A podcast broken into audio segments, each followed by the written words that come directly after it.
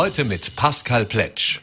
Schönen guten Abend zu einer neuen Ausgabe von Vorarlberg Live. Heute am Montag, den 30. Jänner 2023. Ja, für Vorarlbergs Schüler endet in knapp zwei Wochen das erste Semester und damit gibt's dann auch die Schulnachricht, die dann aufzeigt, wie erfolgreich oder eben auch nicht das erste Semester verlaufen ist. Vor allem für die Schüler der vierten Klasse der Volksschulen äh, ganz, ganz wichtige Schulnachricht, ein ganz, ganz wichtiges Stück Papier, denn da entscheidet sich dann oft, wie es aussieht mit einer Bewerbung für die kommende Schule, unter anderem natürlich auch die Gymnasien. Äh, da gibt's immer wieder Diskussionen. Nun gab's eben auch den Ruf von Seiten der Gymnasien, dass man gesagt hat, naja, äh, es ist schön, wenn die alle mit lauter Einsern dann bei uns aufschlagen, aber leider Gottes scheint es so, dass das nicht immer unbedingt nur um Leistung gegangen ist, wenn es um das Vergeben der Note geht. Wie es damit aussieht, was auch so die aktuellen Probleme in der Lehrerschaft sind und vor allem auch, äh, wie das Stimmungsbild ist. Dazu freue ich mich jetzt sehr, Willi Witzemann, den Sprecher der Vorarlberger Pflichtschullehrer, bei mir im Studio zu begrüßen. Schönen guten Abend, danke für den Besuch im Studio. Danke für die Einladung und auch einen schönen Nachmittag. Ja, wie gesagt, Schulnachricht. Man darf ja nicht Zeugnis sagen. Es ist ja nur eine Benachrichtigung sozusagen. Die steht in zwei Wochen an. Und gerade die Viertklässler, da kommt es eben drauf an, aufgrund auch der vielen Bewerber für die Gymnasien, da möglichst gute Schulnachricht eben präsentieren zu können, um sich dann für einen Platz am Gymnasium zu bewerben. Äh, Im Idealfall müssen da lauter Einser drinstehen. Äh, eigentlich schon fast eine Verpflichtung bei den vielen Bewerbern. Und da gibt es natürlich immer wieder Diskussionen. Jetzt äh, aus Sicht der Pflichtschul Lehrervertreter und auch der Lehrer. Äh, wenn Sie hören, dass es heißt, naja, geht das schon alles immer mit rechten Dingen zu? Ist das wirklich auch eine Leistungsbeurteilung oder geht es da vielfach einfach darum zu sagen, naja, wir wollen unserem Kind natürlich nicht den Weg ver ver verbauen, indem ich da einen Zweier oder einen Dreier reinschreibe? Ist das was, was tatsächlich den Tatsachen entspricht? Ja, das kommt ganz darauf an. Ich denke, man kann das nicht pauschal beurteilen. Es kommt auf die Schulen drauf an, es kommt auf die Lehrpersonen drauf an. Äh, ideal ist das auf keinen Fall, das wissen wir. Äh, ich war auch als Volksschullehrer hier immer gefordert in der vierten Klasse. Äh, das war ein unheimlicher Druck von Seiten der Eltern, nicht von allen Eltern, aber von einigen Eltern. Und äh, diese Notengebung äh, war wirklich eine Katastrophe. Mhm. Jetzt gibt's ja mittlerweile die gemeinsame Mittelschule und äh, die Politik, die äh, hat in den letzten Jahren immer wieder versucht, natürlich auch die Attraktivität zu betonen, dass man eben weg von diesem Hauptschule als wie soll ich sagen, so Ausbildung zweiter Klasse, also das heißt, mein Kind muss ins Gymnasium gehen, sonst kann es gar nichts werden, dass man davon wegkommt. Es gibt mittlerweile auch viel mehr Möglichkeiten, sich dann im weiteren Verlauf äh, weiterzubilden. Da hat sich doch einiges getan. Nichtsdestotrotz äh, scheint es aber in den Köpfen der vieler Eltern nach wie vor nicht angekommen zu sein. Äh, wie erklären Sie sich, dass es nach wie vor so eine Präferenz für das Gymnasium gibt und die Mittelschule bei allem, was sie leistet, und da können wir nachher noch drüber reden, was es da für gute Modelle gibt, ich soll sagen, eben die zweite Wahl ist. Sie haben schon gesagt, es ist bei vielen äh, Menschen mit den Kindern, bei vielen Eltern, das immer noch in den Köpfen, äh, was man selber erfahren hat, was man gelernt hat, was man gehört hat. Es muss das Gymnasium sein. Ich weiß auch von einigen Eltern, die legen sogar Geld hin, Geld aus, äh, damit ihr Kind in ein Privatgymnasium sogar gehen kann, weil man sagt doch, das ist so super, das ist so toll, da habe ich alles, da kann man alles bieten. Äh, das äh, ja, geht so weit, zum Teil, dass sie auch ins Internat dort gehen sollen, weil man möchte ja das Beste für die Kinder, das ist ja ganz klar. Dass das aber nicht immer das Beste ist, das erfordert viel, viel Überzeugungsarbeit. Manchmal gelingt es, aber leider viel zu wenig. Mhm. Jetzt die Kritik, die von den AS äh, verantwortlich auch gekommen ist, ist eben das, dass viele der Kinder nicht die nötige Reife haben dann fürs Gymnasium. Also sprich, dass die dann im zweiten, dritten Jahr spätestens an ihre Grenzen kommen, dass man da merkt, da sind Defizite da. Äh, ist das was, was soll ich sagen, einer zu laxen Notengebung geschuldet ist? Liegt es daran, dass es Probleme in der Volksschule in der Ausbildung gibt, im Lehrprogramm gibt, dass man sagt, wir kriegen die Kinder nicht auf diesen Standard, der dann erwartet wird im Gymnasium, oder liegt es an was anderem? Ja, also ich würde schon sagen, äh, die, die laxe Beurteilung möchte ich jetzt so nicht stehen lassen. Es sind die Kollegen hier sehr bemüht, natürlich ausgeglichen und ehrlich zu beurteilen. Aber wir haben halt immer wieder das Problem eben, dass der Druck von den Eltern hier kommt. Ähm, eine, es gibt Einwände in der Schule, das ist kein Zweier, das muss ein Einser sein, was natürlich überhaupt nicht der Fall ist. Ähm, es gibt auch die Gespräche, das war auch einmal eine Idee, dass die Direktoren äh, mit den Direktoren der Mittelschulen, äh, äh, mit der Volksschulen, Entschuldigung, äh, Gespräche führen über diese Kinder. Aber dann ist das, wird das auch schon wieder sehr subjektiv. Man hat einmal äh, begonnen, so, so Bögen auszufüllen, was die Kinder neben dem äh, alles leisten können. Aber da, das wird nicht berücksichtigt. Es ist einzig und allein die Note, die mhm. hier maßgebend ist. Und das ist schon sehr verwerflich. Mhm. Jetzt gab es ja auch immer wieder die Forderung, dass man sogenannte Eignungstests einführt. Also sprich, dass man das unabhängig eigentlich von den Noten im Zeugnis macht. Also klar, gewisser Mindeststandard sollte natürlich erfüllt sein, aber dass Kinder dann schon bevor sie dann im Gymnasium anfangen, einen Eignungstest machen sollten, damit man schon mal sieht, haben sie eben diese Reife, kann das funktionieren, gibt es da überhaupt eine Möglichkeit. Äh, da gibt es gesetzlich offenbar aktuell keine Möglichkeit, das umzusetzen. Aus Sicht der Lehrer, wäre das eine gute Idee, sowas einzuführen? Und auch die Erfahrung natürlich, was hören Sie aus, aus den Gesprächen auch mit den politisch Verantwortlichen? Warum ist das so ein großes Problem, hier endlich einmal eine Lösung zu finden?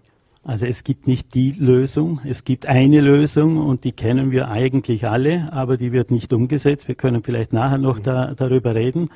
Äh, Eignungstest halte ich für sehr schlecht, äh, auch aus eigener Erfahrung. Ich hatte zum Beispiel eine äußerst gute Schülerin, in der vierten Klasse Volksschule und die hat genau am Tag X versagt. Mhm. Die musste für die Hauptschule, damals Mittel äh, Musikhauptschule, einen, einen Vorspielabend machen, beziehungsweise ein Stück vorspielen und genau in dieser Minute hat das nicht geklappt.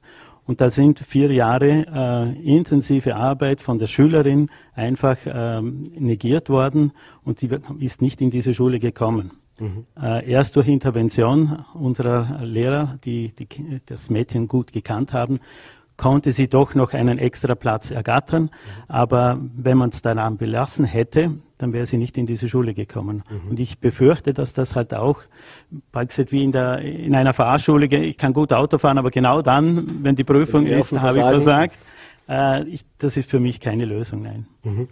Ähm, jetzt gibt's ja auch, oder gab es in den vergangenen Jahren ja eben auch Veränderungen, dass man gesagt hat, bei Volksschülern, gerade in den ersten zwei Jahren, da gibt's überhaupt keine Noten mehr, da gibt's keine Beurteilung mehr, um diesen Leistungsdruck auch herauszunehmen. Äh, auch die Mittelschule, die neue, war ja gedacht dafür und auch diese gemeinsame Schule, dieses Projekt, das es eine Zeit lang schon gegeben hat, einmal in einzelnen Schulen, das aber immer noch diskutiert wird. Wie gesagt, da wollen wir noch drüber sprechen, auch was da jetzt am Mittwoch im Landtag wieder diskutiert werden wird dazu. Äh, ist so ein Thema, wo diesen Druck rausnimmt. Äh, aber in der Praxis erleben wir das nicht erst seit diesem Jahr, sondern das ist eigentlich seit Jahrzehnten so, dass dieser Druck dann eben in der vierten Klasse kommt, so oder so. Der Druck von den Eltern, der Druck von der Schule, äh, der Druck auf die Kinder direkt.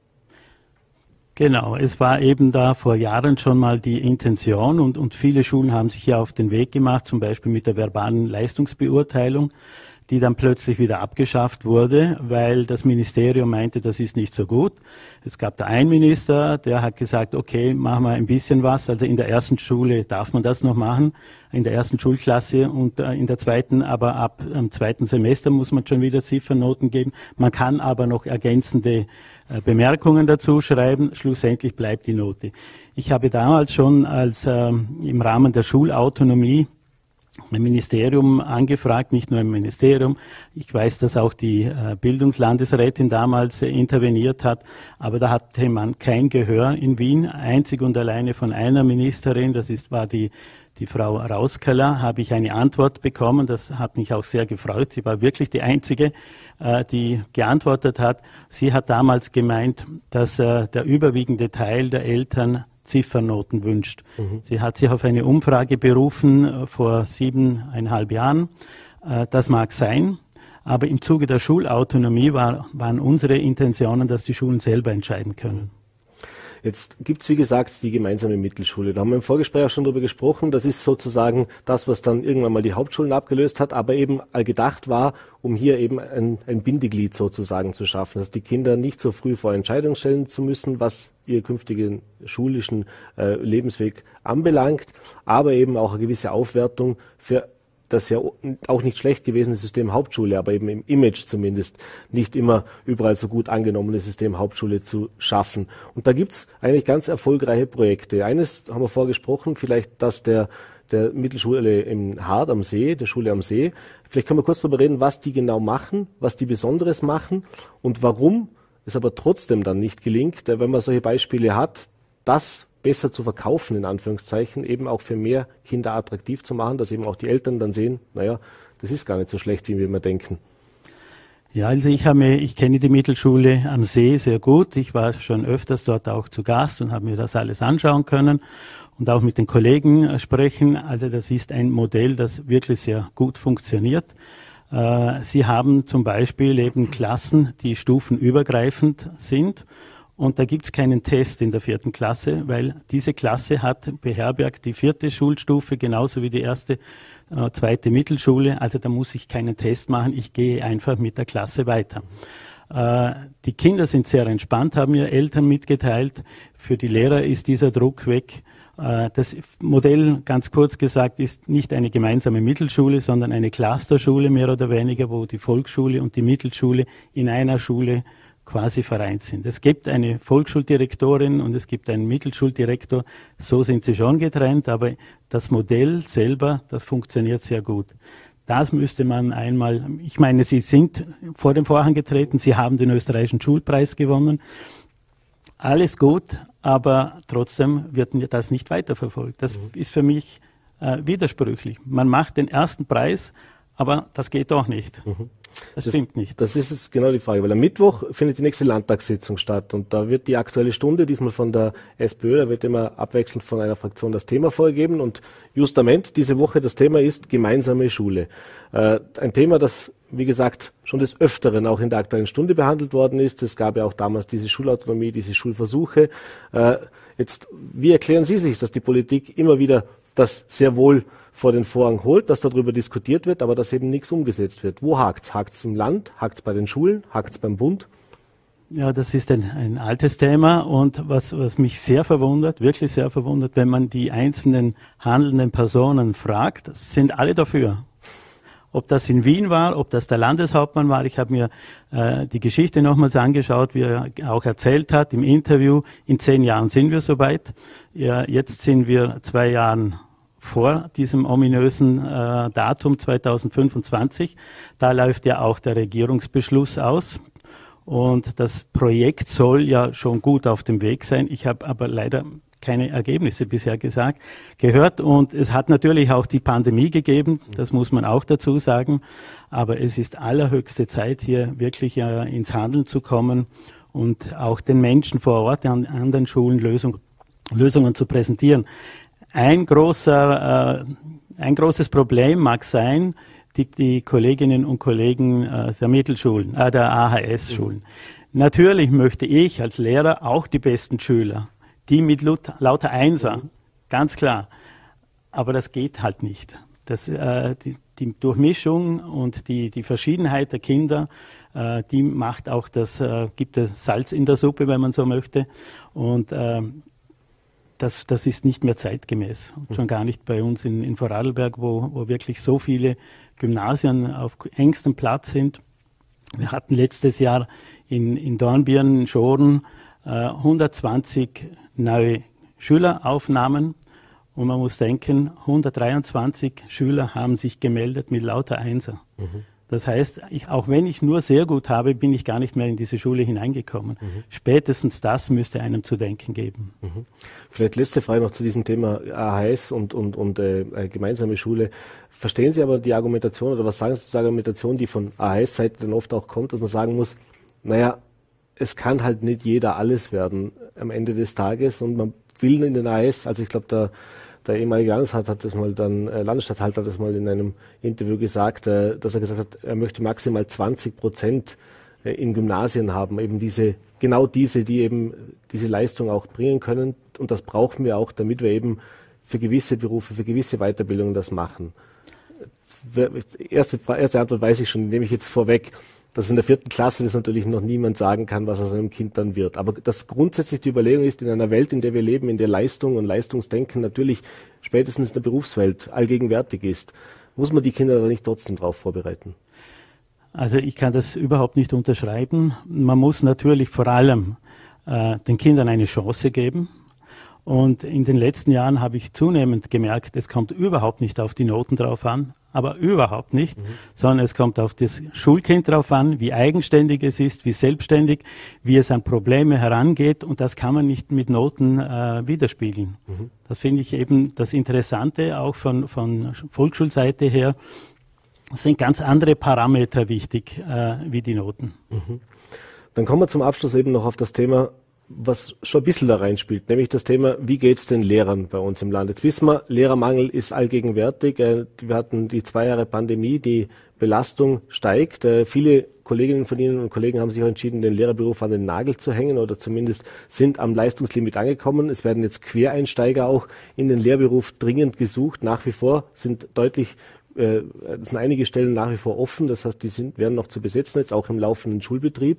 Und dann gibt es eben auch das Thema, wie geht man mit den Eltern um, was, was erlebt man so in seinem täglichen Alltag. Äh, und da gibt es nämlich nicht nur schöne, sondern wie wir hören, leider Gottes auch steigende Zahl an immer mehr unschönen Erlebnissen. Wie ist denn die Stimmungslage aktuell? Äh, jetzt bin ich ein bisschen im Zwiespalt. Wenn ich sage, den Lehrern geht's schlecht, dann mache ich keine Werbung für diesen Beruf. Es ist der, das Lehrersein, das Lehrerdasein äh, ist unglaublich schön. Man hat jeden Tag etwas Neues. Man weiß nie, was passiert. Es ist ein interessanter Beruf, wenn man Freude mit, äh, daran hat, mit Kindern zu arbeiten. Aber nichtsdestotrotz sind wir vor, äh, stehen wir vor sehr herausfordernden Zeiten. Es geht vielen Kolleginnen nicht gut weil sie enorme Überstunden machen müssen. Spitzenreiter, eine Kollegin, die hat jede Woche 19 Überstunden. Mhm. Dann kommen noch die Vor- und Nachbereitungen. Und dann, was Sie angesprochen haben, kommt die Elternarbeit, mhm. die sehr belastend ist. Also die Eltern kennen oftmals, nicht alle natürlich, aber es gibt immer wieder Fälle, die kennen kein, keine Grenzen. Ich mache auch alles Gute und alles äh, Herausfordernde für meine Kinder Ganz klar, mhm. jeder will das Beste für sein Kind, aber irgendwo sind Grenzen und die werden immer mehr überschritten. Mhm. Was würden sich die Lehrer denn da wünschen? Jetzt neben natürlich mehr Personal, dass man mehr Zeit hat auch für die Kinder, aber was kann man da sonst noch machen? Mehr Rückhalt von Seiten zum Beispiel der Vorgesetzten, mehr Rückhalt von Seiten der Politik. Wie kann man denn mit dem Problem umgehen? Weil das ist ja nun mal da. Ja, also es gibt Lösungsansätze. Und da kommen wir jetzt gleich wieder nach Wien. äh, das Ministerium diskutiert, evaluiert, aber Sie wissen schon seit Jahren, seit Jahren, dass das Personal fehlen wird. Jetzt nicht nur im Vorarlberg, sondern auch in den anderen Bundesländern. Und jetzt kommen sie langsam ins Handeln. Es wird äh, oder soll die Ausbildung verkürzt werden. Äh, das hätten sie schon von zwei oder drei Jahren machen können. Und jetzt hat da auch der Herr Minister das eingesehen oder äh, mitbekommen, dass das möglich wäre. Aber das wiederum dauert wieder zwei Jahre, bis er das umsetzt. Ich habe an der PH nachgefragt, es wäre sofort umsetzbar. Äh, zumindest äh, war das letztes Jahr schon so der Fall, dass das heuer umgesetzt werde hätten können, mhm. hat man nicht gemacht. Mhm. Und es gibt natürlich auch ganz andere äh, Erfahrungen oder, oder Vorschläge, zum Beispiel die Lehrpläne ein bisschen zu entrümpeln und ganz wichtig die, die Bürokratie. Also was die Eltern und vor allem auch die, die Elternarbeit, aber auch die Arbeit an den Schulen mit Statistiken etc. von den Kollegen zu erledigen, ja, muss sein, heißt es. Äh, das könnte man ganz nach hinten stellen. Alles klar, sehr schön es gibt viel anzugehen. Äh, es bleibt abzuwarten, was die Politik dann wirklich macht. Wir werden uns am Mittwoch die aktuelle Stunde dann vermutlich Sie sehr genau auch anhören, was da wieder besprochen wird äh, und ob sich dann was ändert. Äh, Herr Witzemann, ich bedanke mich für den Besuch im Studio, bedanke mich für den Einblick. Alles Gute und schönen Abend. Sehr gerne. Danke für die Einladung. Und wir machen jetzt weiter sportlich. Ich freue mich jetzt einen ja, Kollegen, einen ehemaligen und jetzt wieder Kollegen bei mir im Studio begrüßen zu dürfen. Äh, Ländle TV kommt mit einem alten Gesicht zurück. Heute, ab heute 20 Uhr gibt's wieder die Sportsendung Ländle TV Sport äh, und moderiert wird das Ganze von meinem, ja, sage jetzt Kollegen, ehemaliger und jetzt wieder, Marc Gechter. Marc, schönen guten Abend. Herzlich willkommen bei uns bei Vollberg Live. Hallo Pascal, schön, dass ich hier sein darf. Ja, Marc, wie gesagt, du hast alle, die schon ein bisschen länger äh, Ländle TV und natürlich auch die äh, Fernsehsendungen verfolgen, kennen dein Gesicht. Äh, jetzt, seit einige Jahre ist es ruhig geworden um dich. Du hast dich beruflich umorientiert. Jetzt wieder zu, zurück der Weg vor die Kamera. In dem Fall so ganz losgelassen hat es dich nicht. Äh, so ganz losgelassen hat es mich nicht. Ich äh, bin nach wie vor zu 100 Prozent beschäftigt bei der Gemeinde Alltag, mache dort die Öffentlichkeitsarbeit. Äh, aber mittlerweile, ja, durch diverse Gespräche hat sich ergeben, dass die Sport Stelle die Sportmoderation bei Ländle TV wieder frei ist und ja, das Team hat nach jemandem gesucht. dann hat sich's eine ums andere ergeben und heute Abend ist es soweit. Ich darf wieder durch den Sport führen bei Lende TV. Wie war denn die erste oder wie war denn das wieder zurück ins Studio zu kommen? So wie Fahrradfahren verlernt man nicht oder sind doch ein paar Tage jetzt vergangen? Ja, ist schon wie Fahrradfahren, man verlernt es nicht. Natürlich hat sich viel verändert. Äh, ich war jetzt fünfeinhalb Jahre weg äh, bei Ländle TV, war davor zehn Jahre da, äh, aber in fünf, fünfeinhalb Jahren ändert sich vieles. Manche Gesichter sind noch da, einige neue sind dazugekommen und ja, ich freue mich einfach, dass wir in Zukunft mit einem starken Sport in Vorarlberg für Furore sorgen werden. Da kommen wir schon zu der Frage. Was erwartet denn jetzt die Zuseher? Was wird neu? Was ist anders? Was bleibt, wie es war?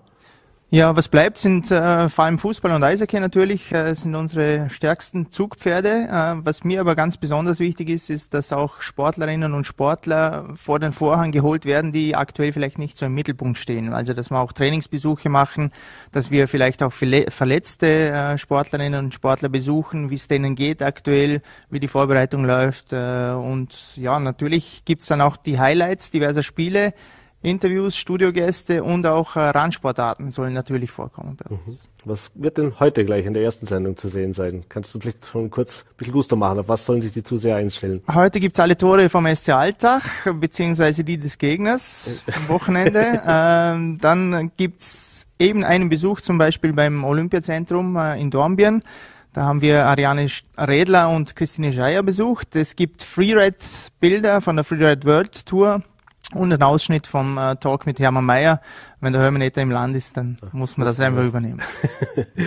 ähm, wenn man sich das ansieht, was sich in diesen fünf Jahren jetzt nicht nur technisch verändert hat, sondern wenn man sich auch so ein bisschen die Sportlandschaft ansieht. Also natürlich gab es immer erfolgreiche Vorarlberger Sportlerinnen und Sportler, aber wenn man so die letzten zwei Jahre sich vor allem angesehen hat, jetzt haben wir wenn wir beim Fußball bleiben, wir haben mit Austria Lustenau und Alltag zwei Bundesligisten, mit Dornbirn einen Zweitligisten. Wir haben sehr, sehr erfolgreiche äh, Protagonisten im alpinen Skisport beziehungsweise generell im Wintersport. Äh, jetzt gerade der Rodler mit der Medaille, die Handballer seit Jahren eigentlich eine Bank in der österreichischen Liga. Äh, ist das kleine Ländle noch mehr zur Sporthochburg geworden? Ja, ist überragend, äh, was unsere Sportler hier im Land leisten. Also äh, angefangen, wie du es erwähnt hast, von den Skifahrern abwärts über Fußball, Eishockey, Handball. Äh, wir sind eigentlich überall top. Was noch fehlt, sind vielleicht die Champions League Einsätze oder internationale Einsätze. Aber die Skifahrer zeigen es vor, dass es geht. Im Moment ist leider ein bisschen der Wurm drin, aber auch das wird wieder ins richtige Richt, in die richtige Richtung gehen. Da bin ich mir felsenfest sicher. Äh, und ja, äh, ich bin überzeugt, dass Ländle viel zu bieten hat, viel macht und ich glaube auch, dass im Sport die, die, ja, die Mentalität der Vorarlberger zum Vorschein kommt, dass man nicht los, nicht Luckland äh, und ja, dass man immer dran bleibt und sie nicht von der ersten Krise gleich äh, ja ins Korn, die Flinte ins Korn wirft. Mhm. Jetzt ist natürlich so als seriöser Sportjournalist ist man natürlich neutral und hat überall das gleiche Interesse natürlich dran. Aber auf was freust du dich jetzt bei diesen Sendungen am meisten? Ist es Fußball, Eishockey, Ski Alpin, gewisse Personen vielleicht, die du jetzt mal wieder vors Mikrofon bekommen kannst, wo du die letzten Jahre vielleicht gedacht hast, na, da würde ich gern also ich freue mich nicht auf die Sportarten an sich, die sind natürlich auch interessant. Äh, ich freue mich eigentlich am meisten auf äh, Gespräche mit Sportlern. Also wenn man so Interviews hat, auch längere Interviews zum Teil, äh, da lernt man die Sportler auch kennen, wie sie ticken, was sie ausmacht, was für Ziele sie auch haben, wie sie mit Misserfolg umgehen. Das sind immer ganz, ganz spannende Dinge, die man da auch mitbekommt und die man auch fürs Privatleben nutzen kann. Also ich glaube, jeder Arbeitende äh, kann von einem Spitzensportler sehr viel lernen, äh, gerade eben wegen den eben angesprochenen Dingen. Äh, und ja, auf das freue ich mich eigentlich am meisten. Ob das jetzt Eishockey ist oder Fußball, äh, ist eigentlich Nebensache. Mhm. Bleiben wir vielleicht zum Abschluss noch ganz kurz beim Fußball trotzdem. Äh, in zwei Wochen, bis nächste Woche geht's mit der Bundesliga los, danach dann auch mit der zweiten Liga. Und ja, die spielen alle drei in der jeweiligen Liga, also sprich beide in der Bundesliga und Dornbirn in der zweiten Liga.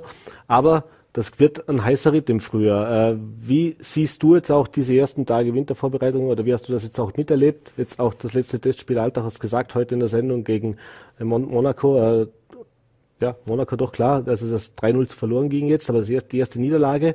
Äh, was ist möglich? Ja, ich glaube, gerade in Alltag, äh, das habe ich live vor Ort miterlebt, muss man auch fair sein. Da hat der Trainer Miro Klos das komplette Personal durchgewechselt. Und da natürlich, äh, 0 zu 3 tut immer weh. Äh, in der Vorbereitung ist nicht ganz so schlimm, würde ich mal sagen, wenn man verschiedene Dinge ausprobiert. Äh, ja, außer Lusnau war ganz gut im Trainingslager. 2 zu 3 Niederlage gegen Rote Stern Belgrad. Äh, ich glaube, das kann sich durchaus sehen lassen. Äh, Dornbirn scheint auch auf einem guten Weg zu sein. Ich hoffe und wünsche mir, dass äh, alle die Klasse halten und dass wir auch weiterhin äh, Derbys erleben werden, auch in der Bundesliga natürlich. Alles klar. Ja, Marc Echter, dann heißt's, oder liebe Zuschauer, dann heißt heute 20 Uhr einschalten, Ländle TV. Neu, alt, wieder mit Marc Gechter, aber viel Neues wird es zu sehen geben, viele spannende Beiträge. Marc, dir vielen Dank für den Besuch im Studio. Toi, toi, toi für die erste Sendung. Alles Gute. Danke für die Einladung. Wir sehen uns. Ja, und das war's heute mit der Sendung von Vorberg Live. Bedanke mich fürs Dabeisein, wünsche Ihnen einen schönen Abend. Wie gesagt, 20 Uhr Ländle TV einschalten, nicht vergessen. Und bei uns morgen 17 Uhr Voller.t, VNRT und Ländle TV geht's dann wieder los mit Vorberg Live. Bis dahin einen schönen Abend.